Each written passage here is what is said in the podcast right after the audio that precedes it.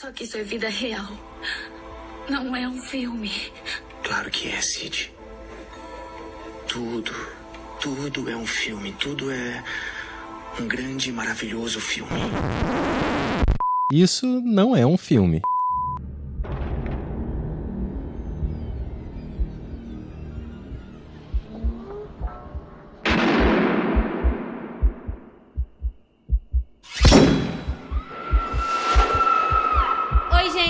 É a Mariana Ramos, sou roteirista e pesquisadora. E se alguém quer saber por que eu tenho 30 anos e nunca cheguei nem perto de namorar, a resposta tá no filme de hoje. Olá, eu sou Renata Spitz, diretora, produtora e roteirista, e assim como a Sidney Prescott, eu odeio atender telefone. E esse é o Isso Não É um Filme, um podcast semanal sobre cinema. E no nosso programa, a gente todo mês a gente escolhe um tema e a gente escolhe um é, cada semana um filme que pra gente é, esteja dentro desse recorte, que ilustre esse recorte pra gente poder conversar e discutir com vocês. Exatamente. Como falamos no podcast passado, esse primeiro mês de programa a gente vai abordar um assunto que nós amamos, que são as Final Girls, que são aquelas que sobrevivem né, ao final do filme. As mulheres que gritam, rainhas, uh, super empoderadas, enfim. Exatamente. E pra fechar com chave de ouro e sangue esse nosso mês inicial, a gente vai com o tão aguardado filme que quem é millennial conhece, sabe qual é. Pânico. Pânico. Marcante. É isso aí, gente. Marcante, marcante, marcante. Vamos então para nossas redes sociais e depois a gente volta com o programa.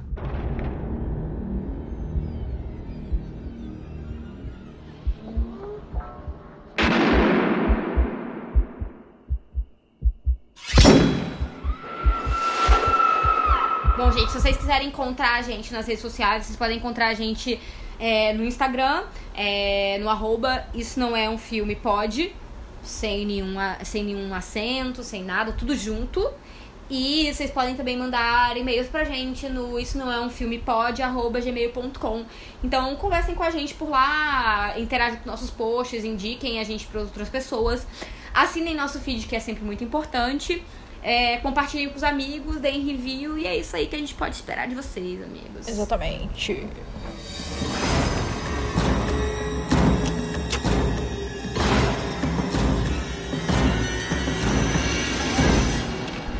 Então pro nosso programa, né, Mari? Vamos falar um pouquinho do que vamos trazer pro dia de hoje. É, exatamente. Bom, é, a gente tá na década de 90, né? Chegamos em 1996, para ser mais exatos.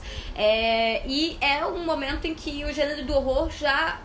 Assim, do horror não necessariamente, mas esse subgênero que a gente veio falando nesses últimos.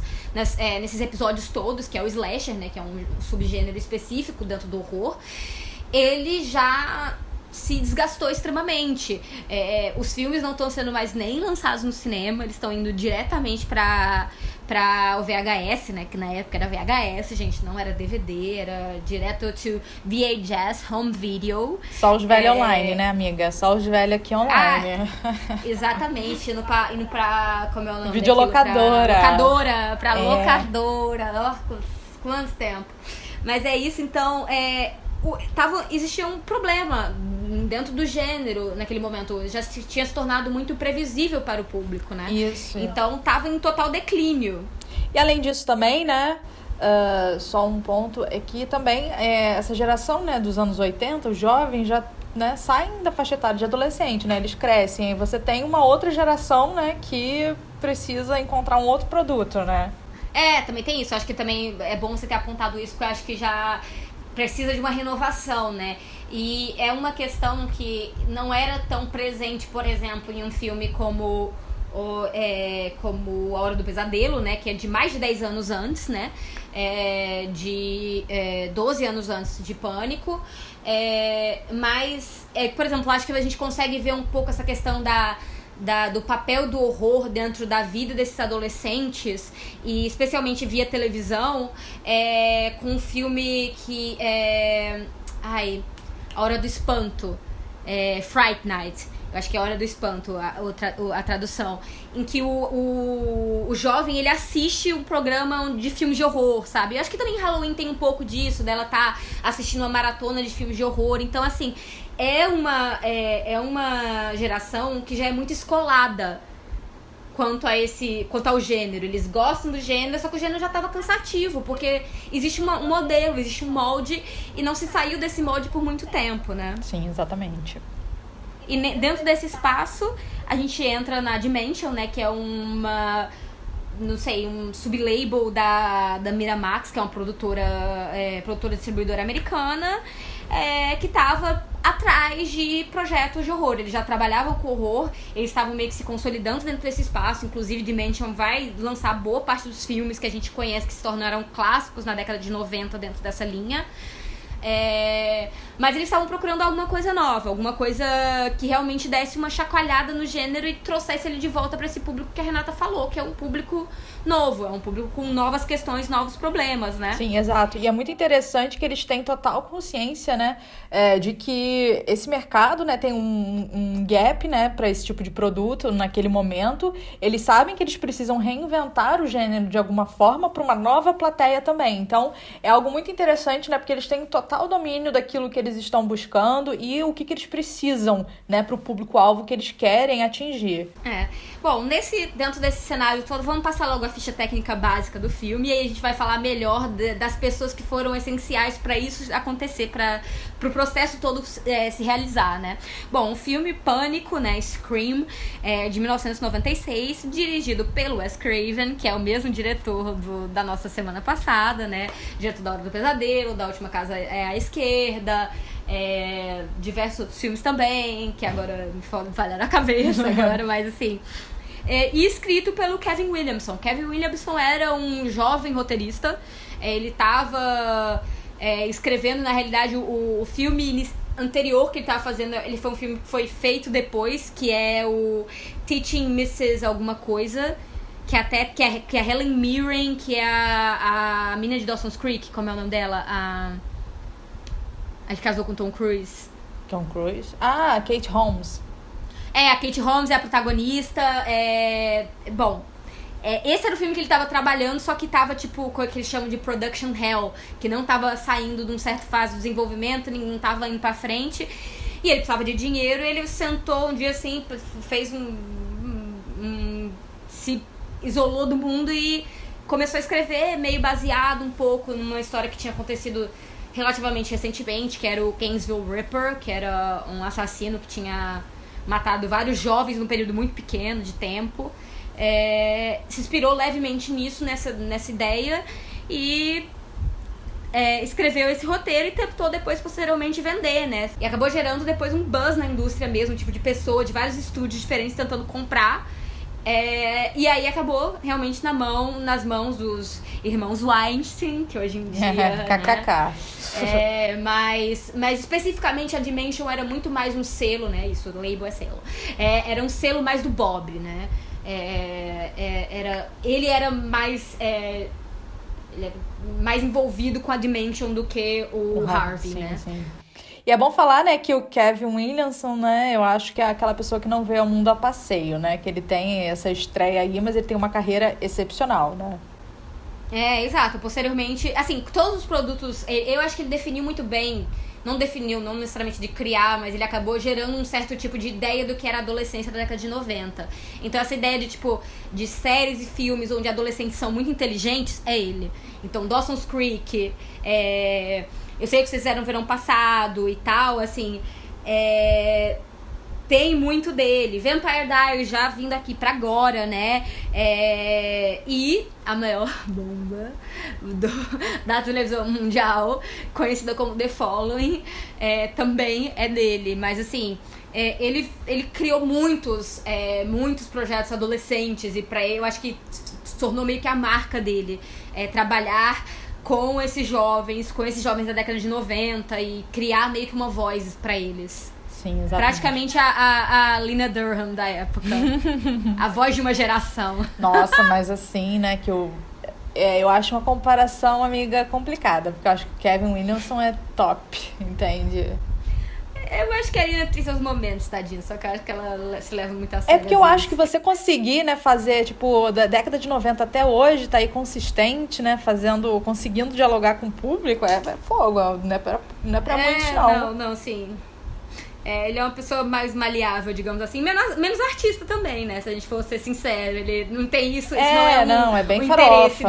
Sim, é farofa, mas adoro. Mas então é isso. O, o Craven, né, na realidade, ele foi contratado pra fazer o filme. Ele já tinha lido o roteiro, ele até queria, tinha interesse no roteiro. É, ele não conseguiu chegar a tempo. É, depois ele estava envolvido num remake de The Haunting, que é um clássico de horror, né? Baseado no, no, no livro da Shirley Jackson, né? The Haunting of Hill House. É, mas esse projeto caiu. Já estavam sondando ele desde o início, porque, né, gente, Pai de Fred, né? Pai, Pai de de Fred. Fred. Você, vai, você tem que. É, como que é? Atirar certo.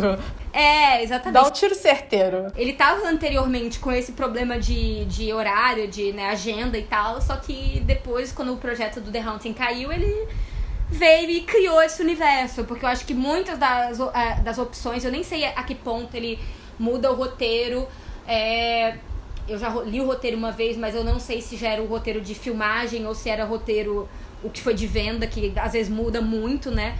Mas eu acho que eu tenho certeza que tem muito dele ali, sabe? Inclusive no filme tem muitas piadas. Muita citação dos filmes isso. que ele fez, né? Isso que eu acho sensacional, né? Tipo. Sim, não, tem, uma, tem um momento que fala de, de. Como é o nome? Que mistura ele com Carpenter, sei lá o nome, tipo. John Craven, sei lá, uma coisa assim, do tipo. Wes Carpenter, uma coisa assim, que, tipo, que a menina tá falando sobre diretores e. É isso, assim, acho que tem muito desse passado dele com o gênero e desse interesse dele. Ele tava meio.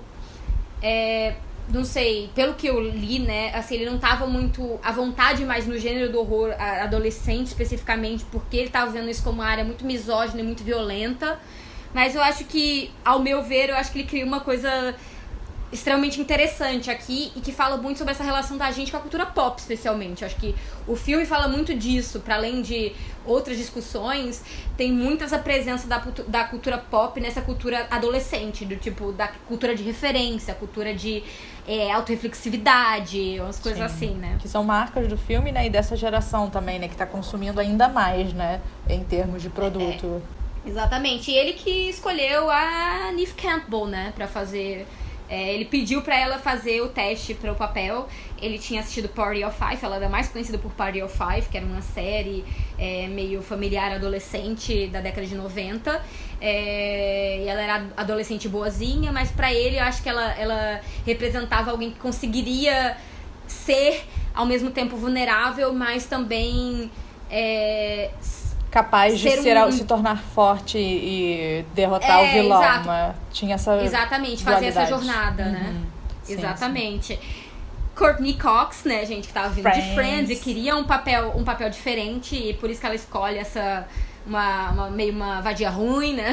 Gale. Aqui pra fazer. Sim, sim. Gayle Weathers, a Rose McGowan, Go- McGowan, nunca sei falar o nome dela, que faz a Tatum, é, Drew Barrymore, né, então que era o pedigree do filme, praticamente como é o nome, ela era, ela é a, como é que se diz, é, É a o que, Marion Crane do é, filme, que né? fez todo mundo aceitar o papel porque você chega e fala: olha, Drew Barrymore tá nesse filme, então conte comigo, né? Você aborda É, o casting não. assim, né? Tipo, os. E pra além disso, assim, eu acho que até usam ela meio que como fisga, é, pra, pra fisgar, mas ela acaba sendo meio que a Marion Crane, que é a, a, a pseudo-protagonista que é eliminada de cara, De assim. cara, Não, né? não será de cara, mas assim, no caso aqui é de cara, mas até se você for pensar, assim, visualmente, tem algumas coisas dela que são meio feitas pra lembrar um pouco isso e tal, então...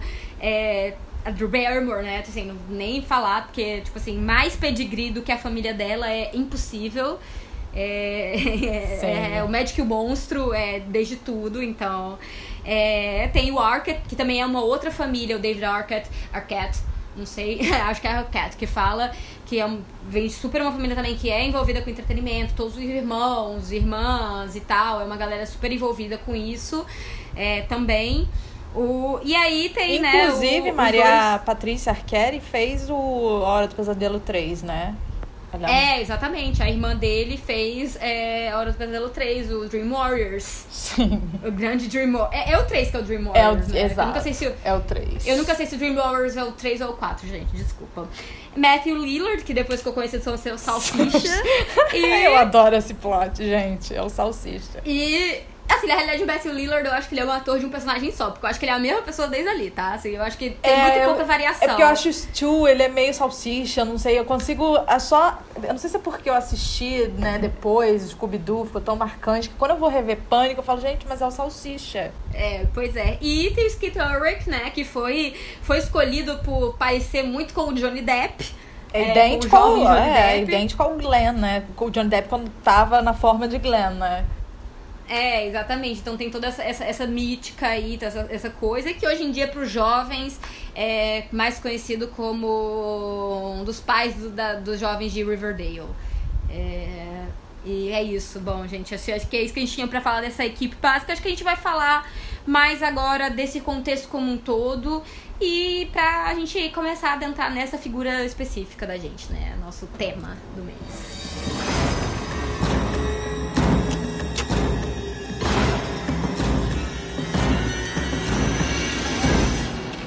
Gente, A gente já mencionou, né, um pouco, né, que aí em 96 a gente já tá vendo, né, na década de 90, o início propriamente, esse esgotamento do slasher, né?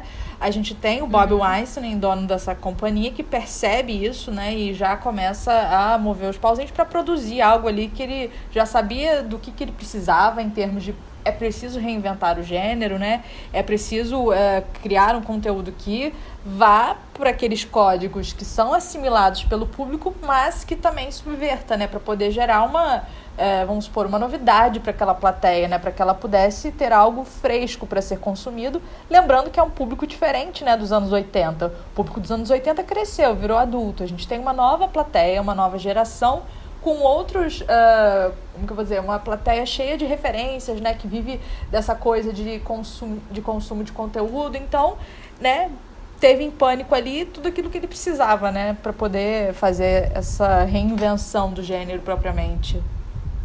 É, exato. Eu acho que até assim, uma questão de isso que me passou agora, eu não lembro se eu já li isso em algum lugar, mas assim, é, apesar da MTV ser algo dos anos 80, eu acho que aqui é uma geração mais MTV, é, ao, ao invés de é um filme como A Hora do Pesadelo, em termos até de. É isso, desse, desse contato com, com a mídia rápida, do saber de onde vem a, a, a referência. Eu acho que essa é, é uma geração mais fincada na MTV do que o que a gente vê ali é, na Nancy, no Glenn. Porque Nancy e Glenn, eles não têm muita uma vida pop, né? Assim, Sim, sim. de... E pensar até na popularização do VHS e das videolocadoras, né? Que eu acho que, assim, tem nos anos 80, mas isso torna de uma forma mais forte, né? Nos anos 90. No sentido de você ter acesso a esses filmes, né? Ficar vendo, decorando fala e ter todo um conjunto de referências muito vivo para aqueles jovens, né? É, eu acho que talvez tenha assim alguma, al- alguma relação com isso, talvez, por exemplo, provavelmente também que essa questão de televisão a cabo, com canais com filmes antigos e coisas assim, provavelmente com canais nichados de filme de horror. Se eu bem conheço como as coisas são, deve ter algum canal assim nos Estados Unidos, então eu não posso dar certeza, mas eu imagino. Mas é isso, é um outro público, né? Então um outro público exige um outro horror. Sim. E eu acho que a gente podia começar falando então, né, o que, que Pânico traz, né, de tão interessante, de inovador, né, claro que mantém é, a tradição do gênero, certos códigos, né, porque precisa que essa plateia assimile o gênero, né, e reconheça ali, mas o que que Pânico então traz, né, que é tão interessante assim, a ponto, né, Mari, de, é, de ser a maior bilheteria até hoje, né, do, do gênero. É, é do, do slasher, eu acho que corrigida ou é a maior ou é uma das maiores é, é, bilheterias. Então, assim, é, realmente é um filme que deu muito certo. Foi uma aposta que deu extremamente certo pra quem tava ali dentro é, e realmente conseguiu o objetivo, né? Porque existe um objetivo inicial é, com a compra desse roteiro e até antes, né? De tipo procura de projetos é, efetivamente pelo, pe- pelo Bob Weinstein, né? É, e pela, e pela Dimension. É, mas é isso, eles conseguem fazer isso com, com o projeto. Sim, uma coisa que eu acho que o Pânico traz, né, de cara pra gente pensar em um pouco de redefinição do próprio gênero é, é realmente esse vilão, né, que, que, que traz, né, é, como que a gente redefine esse monstro, não só no sentido de que ele vai ser sobrenatural ou humano, mas, né, a gente veio aqui de uma bagagem dos anos 80, que a gente está falando, dos anos 70, né, daquele cara, né, os vilões sempre como algo eh, marginalizado da sociedade, eles são bizarros, eles têm... eh, são eh, extremamente, acho que perigosos mesmo, né? E aqui a gente tem esse esse perigo convivendo, né, no mundo jovem. Ele não é aquele cara assim que é um abusador, entende? Que, enfim, tem Que seu- tá vindo de fora, né? É, exato, ele é do ciclo próximo. O que ficou né? fora de alguma forma, né? Porque apesar de, por exemplo, a gente poder dizer, e a gente falou sobre isso, que em Halloween o Michael era, era uma cria daquele mundo, mas ele ficou institucionalizado, né? Ele foi institucionalizado por anos. Aqui não, aqui ele é o, o adolescente normal. A- aparentemente, assim, visualmente, é, e, e muito mais do que o Michael, né? Porque o Michael é, É é- era visivelmente Sim, ele é todo torto, né? Sei lá, a cara não é meio estranha. não sei nem se isso só, mas assim, ele visivelmente não se encaixa desde o sim, início. sim, desde E o aqui início. não, ele se encaixa, aqui ele tem um, ele tem um grupo social, acho que tem muito disso também. Eu acho que também tem até uma coisa, se a gente for pensar, né? Porque eu acho que tinha uma ideia muito grande na década de 70 e 80, especialmente por, por questões de. É, usa assassinos. E eu gosto muito de fazer isso, porque eu também gosto muito de estudar assassinos em série, gente. Desculpa pra quem não gosta, eu tenho esse conhecimento aí a mais. Mas eu acho que tinha uma ideia muito grande de desses assassinatos que eram. É, vem do nada. Tipo, as pessoas, ah, é o assassino que não tem nada a ver com você e te mata só porque quer te matar. Que na realidade a gente, se a gente for entender as coisas, a gente entende que, tipo, assassinato, morte, até abuso, são coisas que são muito mais próximas da gente. Geralmente são pessoas que a gente conhece. São pessoas que estão dentro do nosso círculo. Via de regra, esse tipo de crime, é, crimes extremamente violentos, Sempre acontecem dentro de casa Sim. ou alguém muito próximo, assim. Óbvio, acontece também casos de violência extrema de rua, coisas assim, ou- outras coisas, mas assim, é, como estatisticamente vem muito perto. Eu acho que o, o pânico traz isso, traz assim, olha, a gente tá acostumado a pensar, é, a, a eliminar isso e colocar isso como uma coisa distante, né? Um, um perigo distante, mas ele tá aqui bem aqui a gente se nega a ver. Porque ele se fantasia com a cara que a gente gosta, que é a cara do socialmente aceito, né? Exatamente. E é do cara que é também bonito, assim, né? Ele, enfim, isso que eu acho. E é dentro. É um cara que é o público-alvo do filme, né? Dentro de um jovem. Não é um adulto que tá ali, é o pai dela, não. Ele é exatamente alguém que faz parte desse círculo dela, né? De amizade. E no caso também. É sedutor, né? É, exato. É sedutor. E ele É não uma é pessoa freak, sabe? Aquele cara freak. Não, ele é extremamente normal, sabe? Porque às vezes você tem um personagem que ele tá ali, né? eh, faz parte do. Acho ele meio freak. Eu, eu concordo com o Randy quando o Randy diz assim: olha o que o cara tá fazendo. Eu acho de, de mau gosto que ele tá fazendo aqui, tá no meio da, da sessão de filme de horror. Ai, você eu adoro o Depois- É, eu concordo que ele tem uma- umas vibes meio. muito. É, menino mal, sabe? Ele tem uma vibe menino mal. É, mas é isso, ele é sedutor. Sim. Quem não gosta de um menino mal, quem nunca gostou de um menino mal, né? Exatamente. É, e uma coisa também que eu acho que Pânico traz, muito interessante, né? É que, por exemplo, o Fred é uma franquia que o Fred tá a franquia inteira, né? A gente, como você falou no episódio anterior, né? E nos outros, a gente cria um laço com esse monstro. A gente vai assistir o filme do Jason, do Fred.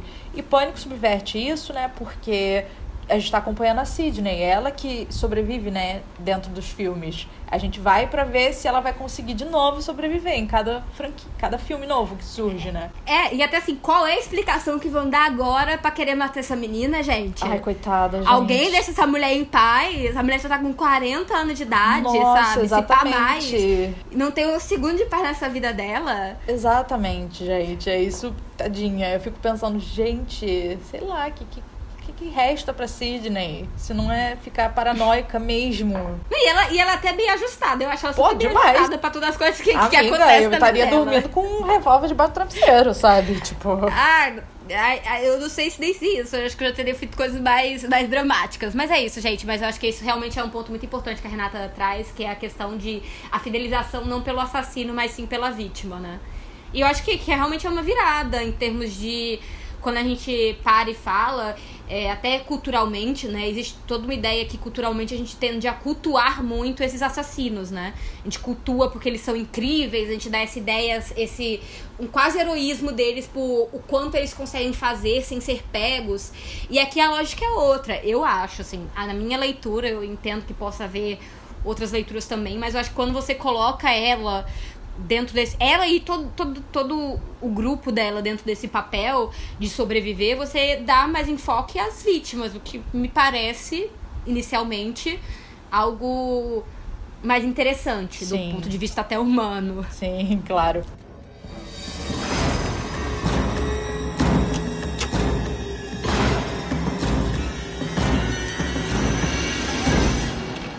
E uma outra questão né, que Pânico traz, né, que é fundamental, que eu acho que é um dos elementos mais discutidos sobre o filme, é essa autoconsciência né, sobre o gênero. Ele é bem autorreflexivo, ele traz muita citação. Ou seja, ele coloca corporificado nos personagens essa noção de que esses jovens já conhecem filme de terror, conhecem o que o Randy fala o tempo inteiro, as regras do filme, né?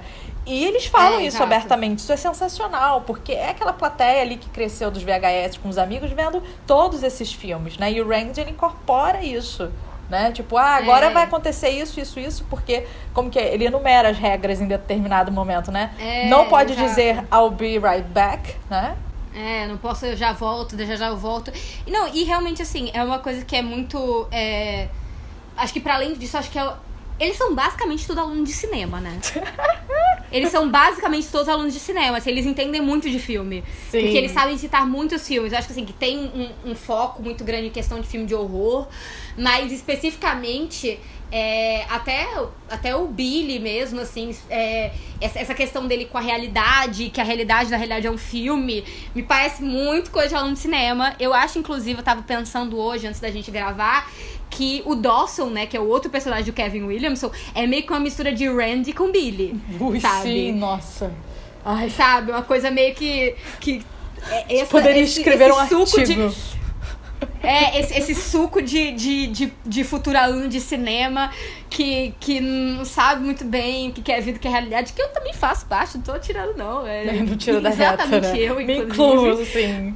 Me incluo, chato pra caralho.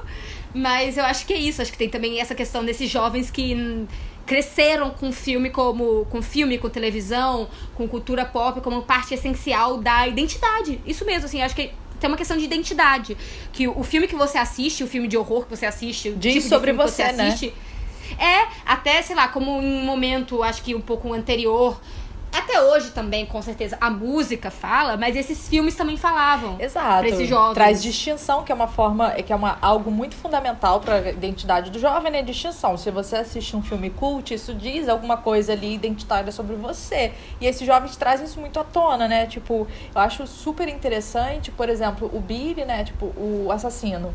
Ele liga, né, pra vítima e ele faz um questionário, né? De filme de terror Um ali. quiz. Um quiz ali. quiz de- É, é, Billy, amiga, quiz, eu né? acho que é isso. Billy é um estudante de cinema do primeiro ano, calor de Ele cinema. é, amiga, ele é um calor ele é- de cinema. ele é- frustrado. Ele é o calor de cinema chato e bizarro, sabe? Puta que pariu, eu não tô aqui pra fazer prova, não, filho da puta. É, eu tô, tipo eu tô assim. fazendo minha pipoca de boa. Só falta fazer uma prova? um plano a plano, análise plano a plano pra João Luiz É, Vieira. assim, da- é. Amamos João Lisieira, Amo. nosso Meu chaurado, profissional mentor. UF. Mentor. Mas é isso, gente. A gente. Acho que a gente falou muito aqui dessa parte toda de contexto. Vamos logo pra nossa Final Girl, que senão a gente se perde aqui. Sim.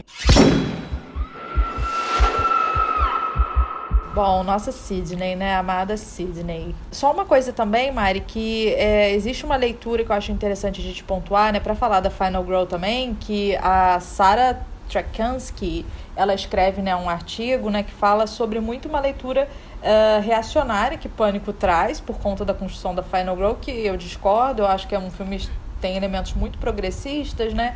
E aí, pra gente poder comentar um pouco isso, vamos falar então sobre a Sidney, né? Como que ela subverte esse imaginário estabelecido. Bom, nesse momento mais, digamos assim, é, acadêmico da gente, eu vou até citar o nome do desse paper específico da Sarah Trnkansky, não sei dizer o nome dela, difícil, desculpa, mas é Final Girls and Terrible Youth, Transgre- Transgression in the 1980s, Slasher Horror. É um, um artigo de 2010 que ela escreve. É, bom, e aí a gente vai falar sobre um pouco sobre essa ideia dela, de- dela achar o filme muito reacionário, especialmente nessa figura da Sidney. É, exatamente. É, primeiro, né, para apontar, é, o que a autora coloca é que a Sidney, ela não é uma rebelde àquela sociedade, né? Porque você tem a sociedade como, de certa forma, aliada, né? O policial é Jotinha ali, né? Eu sempre confundo o nome dele com o de Todo Mundo em Pânico, que é o Duffy, mas é o Dewey, né? Enfim. Dewey. Eles são é, instituições, né? O mundo dos adultos é a segundo a autora, né, é algo aliado a Final Girl, ou seja, ela é condizente com aquele universo. E na leitura dessa autora, né, nos anos 80, você tinha sempre aquela Final Girl contra esse sistema, né? Eu acho, inclusive, uma leitura totalmente errada se você pensar. O que mais a favor do sistema é o seu pai ser policial? Que é o caso da Nancy. Sim, Ele claro. pode não ter... E do mesmo jeito, assim, aqui, por exemplo, o Dewey, é... ele é um policial e não sei o que, só que ele é isso. E ele é um, o típico policial do filme do Wes Craven. Se vocês assistirem o Last House on the Left de 72, primeiro longa-metragem do Wes Craven, tem o mesmo tipo de policial que só faz merda. Do tipo assim, tá do lado do crime, o crime tá acontecendo e eles são uns imbecis. Eles E são banana. literalmente come donut, sabe? Donuts head, essas coisas assim. Então, assim, eles são pa- palermas. Eu não acho que, tipo, seja uma ode. É, ode a, a figura. Inclusive porque ele não faz nada, né? Sim. No- nem, nem nesse, nem. Assim, acho que a gente tem uma ligação é, afetiva com o Dewey que a gente co- constrói ao longo da série, mas ele quase nunca consegue resolver a situação. Ele acaba sendo, sempre se ferrando. Sim, e ele quem é um resolve essas sobrevi- mulheres. É, ele só sobrevive mesmo, assim, porque quem bota pra fuder mesmo, né? Quem, tipo, luta e faz um embate físico mesmo, é sempre a Sidney, né? É, a Sidney e a Gale, E a Gale, elas estão ali sempre pra, pra, pra jogo. Eu acho assim, que dizer isso é, não sei. É, porque eu, Eu acho que a Sidney. muito- É, eu também acho, eu discordo, sabe? Eu acho que a Sidney também, ela. ela Tipo, ela luta de fato, né? Ela se machuca, que eu acho que, enfim, traz um, acho que um teor mais realista dessa, desse embate do que, por exemplo, em A Hora do Pesadelo, né? Que, enfim, eu acho que é É, mais exatamente. lúdico, né? A forma como a Nancy é, enfrenta. Reage. É, exatamente, é mais lúdico, assim, né? E assim, você falar que a, a Sidney é necessariamente parte, eu acho que ela é. Do mesmo jeito que a Nancy também é parte da, da sociedade. Você dizer que a Nancy não é uma boa aluna, que a Lori não é boa aluna, elas eram, elas eram partes intrínsecas dessa sociedade, gente. Eu acho, inclusive, que talvez a Sidney tenha mais um status de párea do que as duas, porque a mãe dela é, era socialmente vista como a puta da cidade. E aí ela que- não sabia Aham. E aí que tá o. Sim. a virada, né? Sim, sim. E aí que tá essa questão do segredo familiar que eu acho que coloca um pouco do argumento dessa autora por água abaixo, sabe? Porque esse mundo adulto, no fim das contas, não se mostra o ideal. Não se mostra algo É. assim que, ai, vamos passar pano, é um mundo dos sonhos nessa sociedade. Não, ela tem seus segredos também, né? É, e é o segredo assim, eu acho que. E, e acho que também aqui conversa muito com a trajetória do Wes Craven, quando ele fala lá atrás que a ideia. É, que uma das ideias que ele traz com é, a Hora do Pesadelo, essa coisa dos, dos pecados dos pais vindo revisitar os jovens, eu acho que aqui é muito mais direto. Aqui é muito mais direto, Sim. porque a, a, a, a Sidney é perseguida por algo que supostamente a mãe dela teria feito. Que até assim, pecado da mãe, isso é uma coisa também acho que é muito subjetiva da gente pensar, sabe? Acho Sim, que, sim, mas é, eu entendi o termo que você usou, sim, claro. É tipo, algo que o seu pai fez, né, considerado é, desaprovado, né, naquela sociedade, vai ref- refletir em você. É, e ela tem que lidar com isso. E assim, ela lida e ela gosta da mãe dela. A mãe dela, ela, tipo, em momento nenhum, ela do tipo. Ela tem muita dificuldade em aceitar algumas coisas. É, eu acho que talvez, é, talvez, se a gente for pensar assim, tem uma certa moralização da figura da Maureen, talvez. Mas eu acho que é, que é um- algo que, ao, que a Maureen Prescott, no caso, é a mãe da Sidney, mas acho que, ao, que ao longo dos outros filmes isso é desconstruído também. E aí eu não vou entrar muito nesse assunto, porque é outro podcast, não é, não é o filme aqui. Mas, assim, é, eu acho muito complicado, porque eu acho que essa ideia, eu acho que é uma ideia que fala de uma cidade pequena que tem segredos. Eu acho que pensar nesse filme como uma ode ao, a, a, a vida do subúrbio, a vida, vida suburbana, um erro completo, porque aqui eu acho que é o espaço onde está mais diretamente todas as pessoas envolvidas nessa vida são envolvidas na, na, na- violência que está sendo causada. É um sistema de justiça errado, são jovens que fazem coisas erradas, a própria Sidney que acabou é, dando um testemunho falso. Sim. É, então eu não acho, eu não vejo isso como uma, uma ódio a uma sociedade boa, familiar. Eu acho que é o contrário. Eu acho que é, são, assim, talvez aqui tenha mais famílias, teoricamente, é, onde o núcleo tá, tá correto, mas eu nem acho que é, porque, tipo, tem várias famílias. E, e, e a base da história são famílias desfeitas, né? Sim, é... de casos extraconjugais, enfim, tudo isso que tá perpassando, é, né? Exatamente. Até eu acho que um pouco da, da ideia toda da Maureen, dessa coisa da, da até de, de ela como uma, uma crítica, não a ela em si, mas a um certo sistema de que ela teve que se tornar a mãe de a dona de casa. E dona de casa subúrbio, sabe, frustrada, não sei o que, começa a ter casos com homens mais velhos e mais novos e, e se torna e se torna assunto na cidade que assim é, é, é complicado, sabe? Eu acho muito é, é limitada essa visão de pensar o filme como reacionário. Sim, sim. Até acho que uma questão muito interessante da Sidney, né, até enquanto personagem, é que eu acho ela mais próxima, mais realista, porque ela é mais divertida, assim, ela é debochada de uma forma. Um, não sei, ela tá ali, primeira vez que ela recebe uma ligação, ela, ai, o que, que você tá vendo? E bota a mão no nariz, sabe? Enfim, ela é, também. Ela, ela não inteiro... se comporta como a menininha certa, né? Nem sempre. Sim, acho que ela é sim. é calma, ela não é. Ela não é sexualmente, bababá. Apesar de que ela tem sim uma vida sexual. Sim, isso é, uma questão, isso é muito e... legal, né? Que o filme trabalha diretamente com essa questão da. Ela tá ali se. Né, vendo se ela vai romper ali com essa. Como que é? Se ela vai se manter virgem ou não né? Isso traz. É, isso é uma questão dela, né? Uma das questões dela no filme. E, e que, é, eu não sei, eu acho que se eu acho que se fosse um texto tão reacionário, ela provavelmente não faria sexo. Imagine com quem ela faz, né? Então, assim. E ela odeia filmes de então, terror, né? No filme. Ela diz que são é... filmes misóginos, né? É, porque sempre tem uma, a menina loura, de peitão, que corre a escada, que faz as coisas erradas, que não sabe. Assim, eu, eu acho que, que, que, ela, é, que ela entende disso e, é, e não sei, é, eu acho. Eu também tenho uma proximidade afetiva muito grande, então talvez eu seja a melhor pessoa ah. para julgar, mas esse é meu ponto de vista. É, e o que eu acho, então, né, que outra questão interessante dessa construção de Final Girl é pensar também a Gale, né, nesse espaço aí uhum. da sobrevivente, né, porque elas estão juntas, no fim das contas, durante toda a franquia.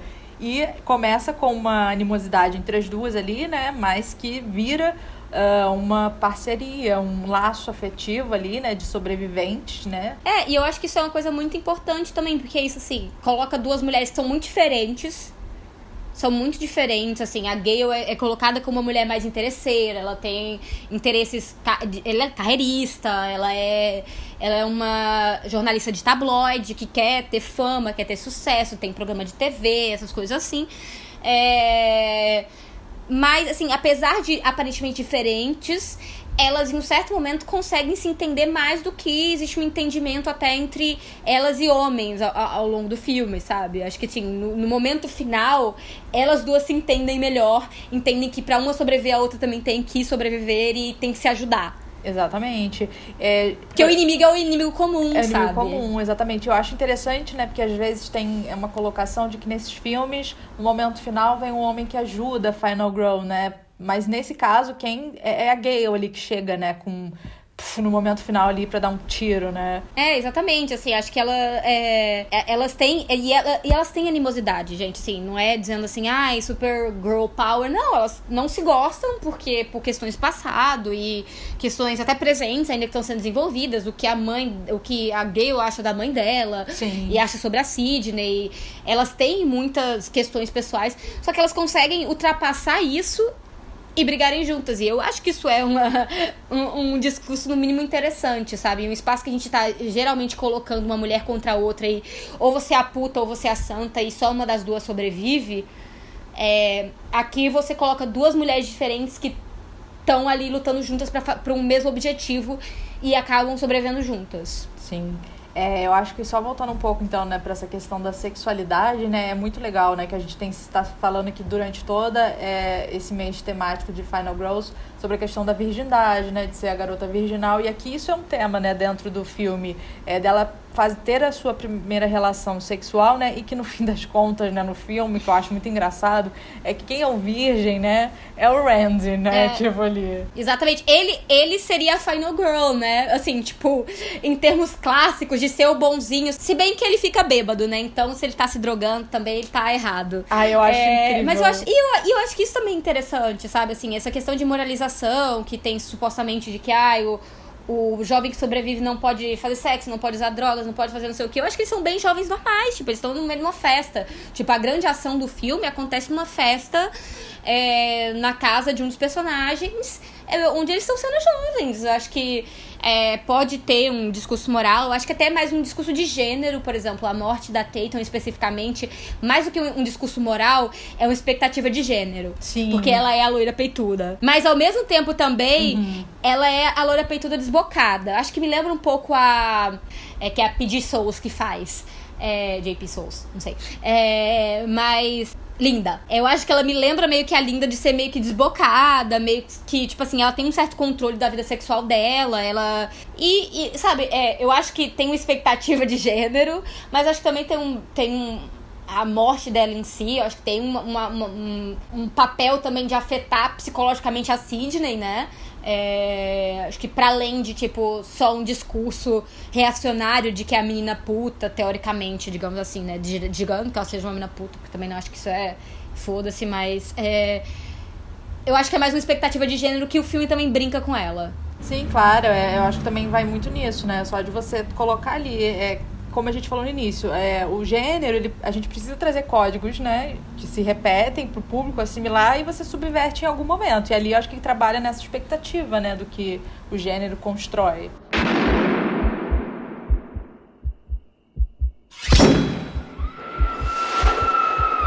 É, a gente poderia falar um pouco sobre o Billy, mas eu acho assim, tá aí, eu acho que a gente acabou falando ao longo Já disso, de alguma Billy, certa né? forma. Exato. Sobre essa figura dele, sobre o que, que ele representa, sobre esse mal que tá próximo, esses jovens que estão fazendo mal a si mesmo também. E aí é outra discussão também. Acho que a gente também pode falar, uma coisa que a gente ainda não falou, são muito dos aspectos do filme em si, sabe? Tipo, eu, particularmente, toda vez que eu revejo, eu sempre fico muito impressionada com a câmera do filme. Eu acho extremamente incrível a câmera torta, que é uma coisa que não é absorvida nos próximos filmes da série, só tem nesse daqui é algo muito específico desse primeiro filme. Eu acho que dá um, uma, uma questão visual extremamente única. Acho que do mesmo jeito que, tipo, Halloween é um filme visualmente único, que é um que a gente não falou aqui, Massacre da Serra Elétrica é um filme visualmente único. É, Pânico é um filme visualmente único. É algo que eu não via necessariamente em A Hora do Pesadelo. Eu não acho A Hora do Pesadelo um filme visualmente único.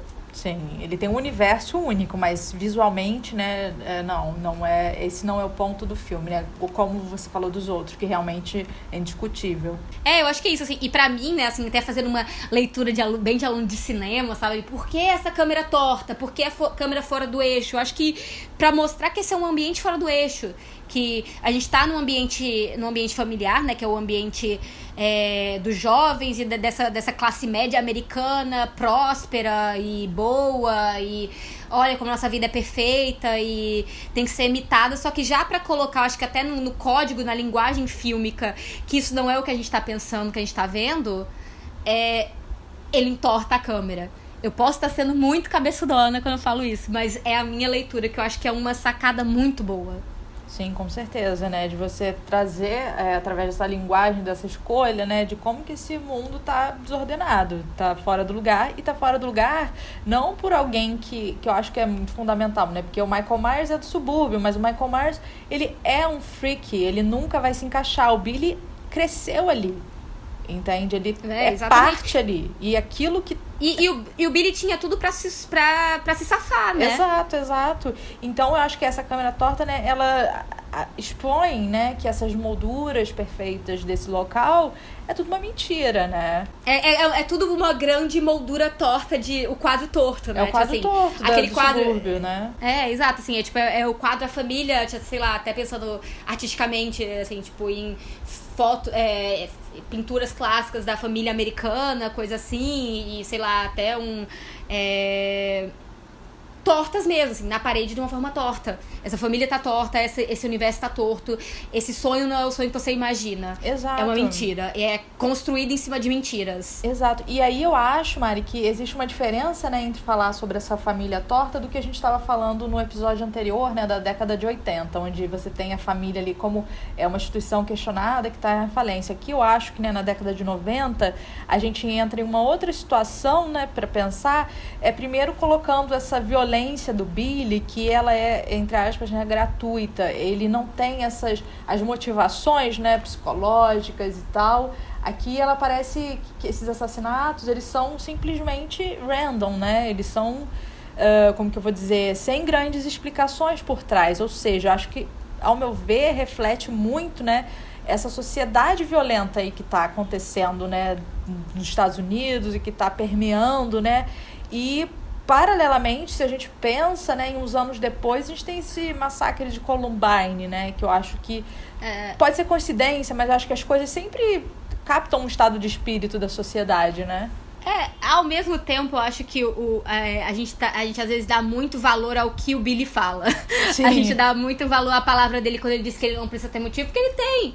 O motivo que ele dá, inclusive, é porque ele é um moleque de classe média que sofreu um pequeno trauma na vida dele e que potencializou aquilo ali pra achar que aquilo ali é motivo para ele matar gente. Sim. Sabe? Fazer justiça com as próprias mãos porque é a família dele, porque a mamãe dele abandonou ele. Tipo, ele é um, um menino um homem criado na sociedade onde esse, ele, não é, ele não é acostumado a lidar com nenhum tipo de rejeição. Sim. A rejeição sim. da Sidney é difícil para ele aguentar. A rejeição da mãe, que não é rejeição. Ele é muito menino mimado. O Randy tem muito de menino mimado. Eu Nossa, adoro a cena é... dele no telefone. Vou falar com a minha mãe, ele... né? Ele... Ai é, meus pais vão bater em mim. Tipo, que? É isso que você tá preocupado? É. Tipo, agora você fez tudo, você, tipo, você matou é sete Stuart, pessoas, você tá. O Stu pega e fala, tipo, ai, o que, que, meus pais vão falar? Meus pais vão bater em mim, eu Todo vou ficar de castigo, tipo. Sabe? tipo... É, é tipo, caralho, é isso? Sinceramente, isso é muito infantilizado. Você não sabia o que você tava fazendo, sabe? É Sim. tipo,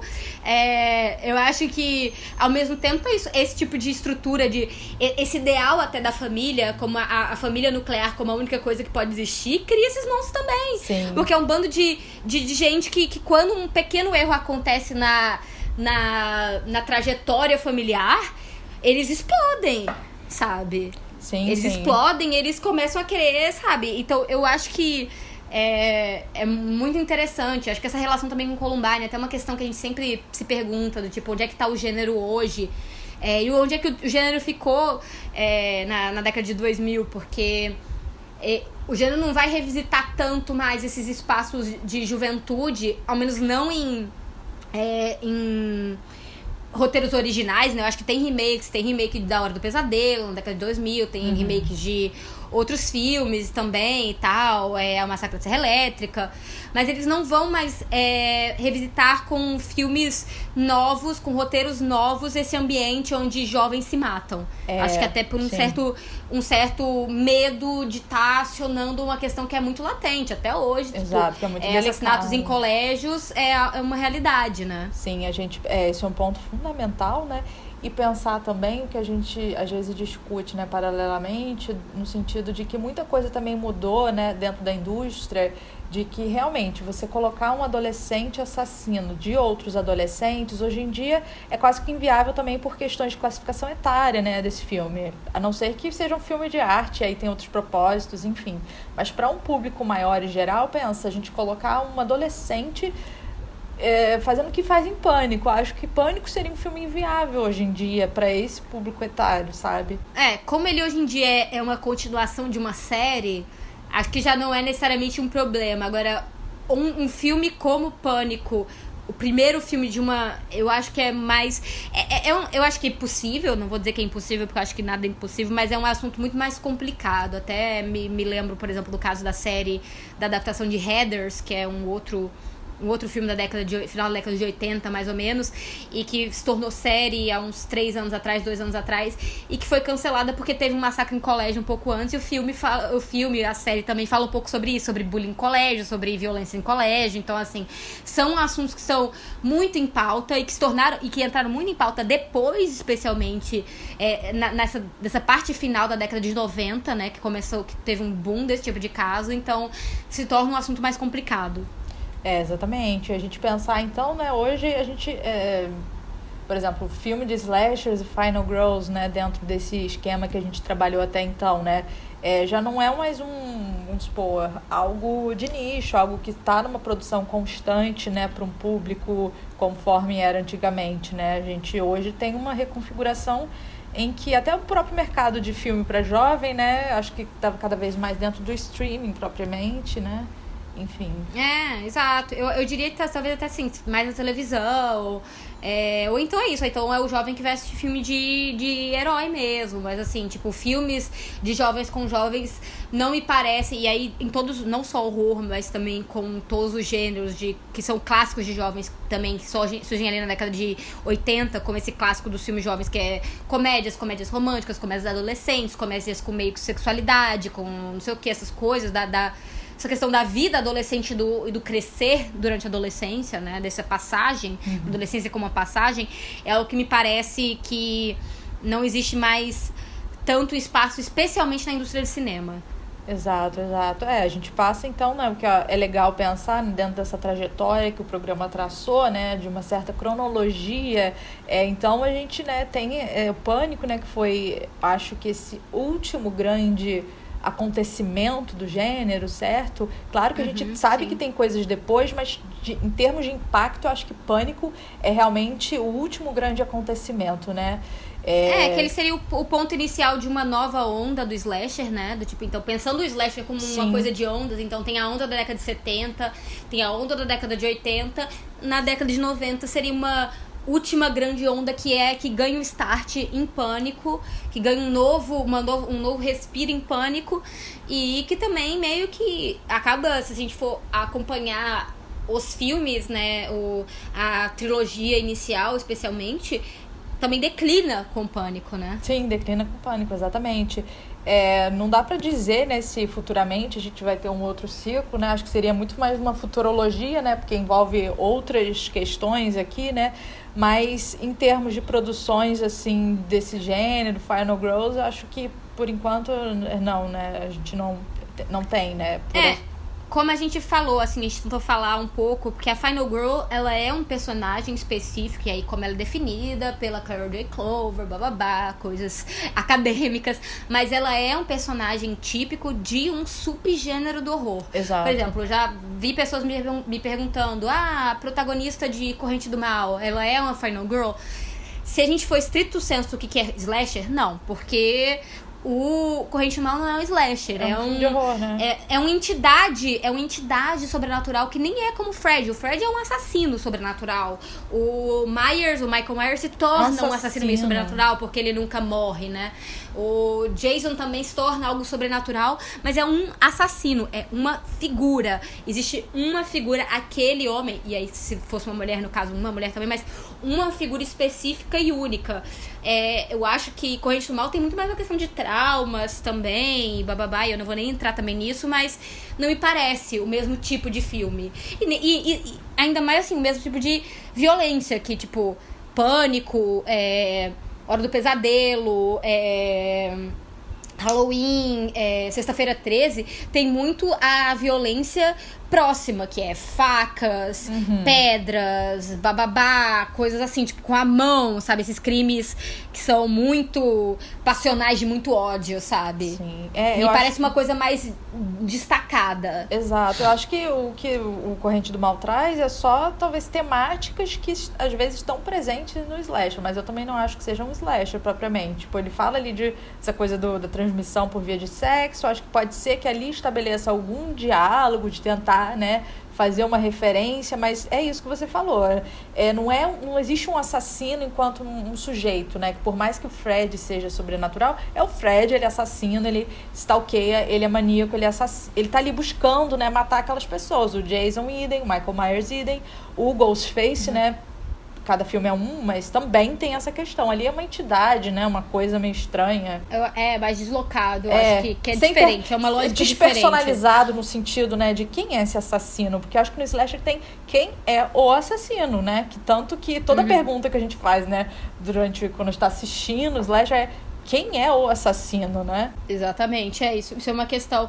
E, não, é, é, eu acho assim, por exemplo, com pessoas que me perguntam também, de Corrente do Mal conversa muito com o gênero, especificamente em termos de citação visual. Sim. É, citação visual e construção de cenas, se vocês forem ver, parece muito com Halloween em muitos momentos, assim, tipo assim, lembra muito, tem, tem citações, assim, tipo, de planos. Movimento de câmera, bem, muito, né? É, movimento de câmera, muitas coisas. Então, assim, nesse nível, é claramente alguém que assistiu muito esses filmes e que gostava muito, mas eu não acho que ele se propôs a fazer um filme igual. Ele fez um filme dele Sim. que nem tá no mesmo gênero, que é em outra, outra linha, que, creio eu. E de outro momento também, eu acho que, enfim, tem mil questões ali enfim, que é isso mesmo que você falou.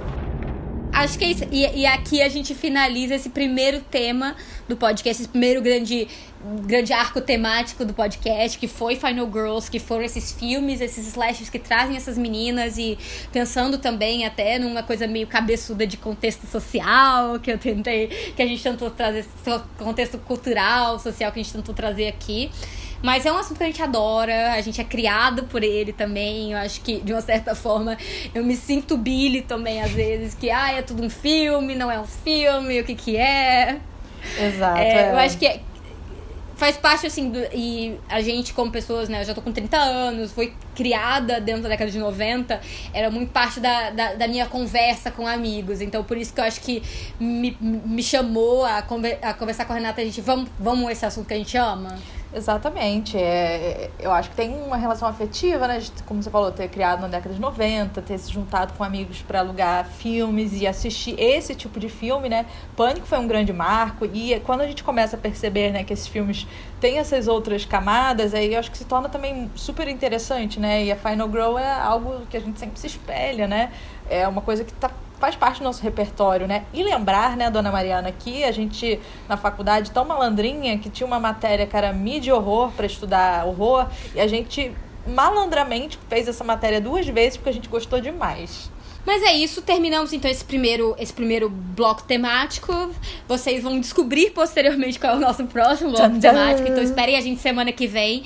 É, relembrando, conversem com a gente nas redes sociais, comentem, compartilhem é, deem review, assinem o feed, façam tudo isso, indique pra avó, indique pra tia, pra mãe, sei lá, não sei também não. E Acho mandem. palavrão? É, e mandem sugestões sempre. Que? Você pode falar palavrão? Você não sei fala. se a gente falou. É, não, isso que, eu, isso que eu não sei se a gente falou muito palavrão, porque talvez não, não possa mandar para algumas pessoas. A gente, sei lá, sejam criteriosos também. É, bom senso, gente. Bom senso sempre, é essencial. É isso, gente. Tchau, tchau. Então, beijo, até semana que vem.